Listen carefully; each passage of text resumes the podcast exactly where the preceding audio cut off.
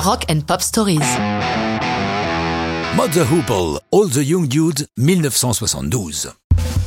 Formé en 1969 autour du guitariste Mick Ralphs et du chanteur Ian Hunter, Mother Hoople est un groupe britannique parmi tant d'autres. Leur musique est intéressante, évoluant de leur début hard rock à la country en passant par le rhythm blues. Mais leurs albums ne se vendent pas. Les critiques ne s'intéressent pas à eux. Au début de 72, après de trop nombreuses désillusions, le groupe est au bord de la rupture. Dans cette perspective, le bassiste du groupe, Pete Overend Watts, téléphone à Bowie pour lui demander du boulot. Lorsqu'il apprend que Mod the Hoople va se séparer, la star est très contrarié car il est un de leurs grands fans. Il décide donc de tenter de les sauver. Aussitôt, il les contacte afin de produire leur prochain album.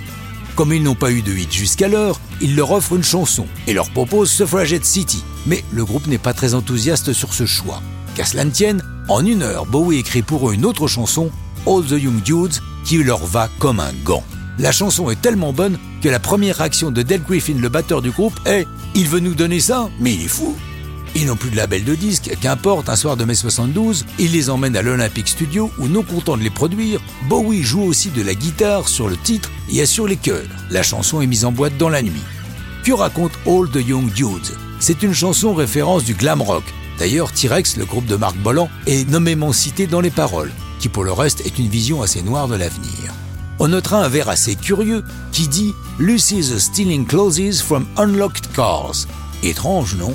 C'est que le vers original était Lucy stealing clothes from Marks and Sparks, diminutif familier de la marque Marks and Spencer. Or, la BBC refuse de jouer toutes les chansons pouvant contenir un message jugé que publicitaire. Du coup, alors que le groupe est en tournée aux États-Unis, Ian Hunter doit faire un aller-retour express à Londres pour rechanter juste cette phrase. L'effet Bowie est évident. Lorsque le single sort le 28 juillet 72, le succès est immédiat. All the Young Dudes devient leur plus gros hit britannique et leur première chanson à se classer dans le top 40 américain. Ils obtiendront par la suite 5 autres hits en Grande-Bretagne avant leur séparation en 1974.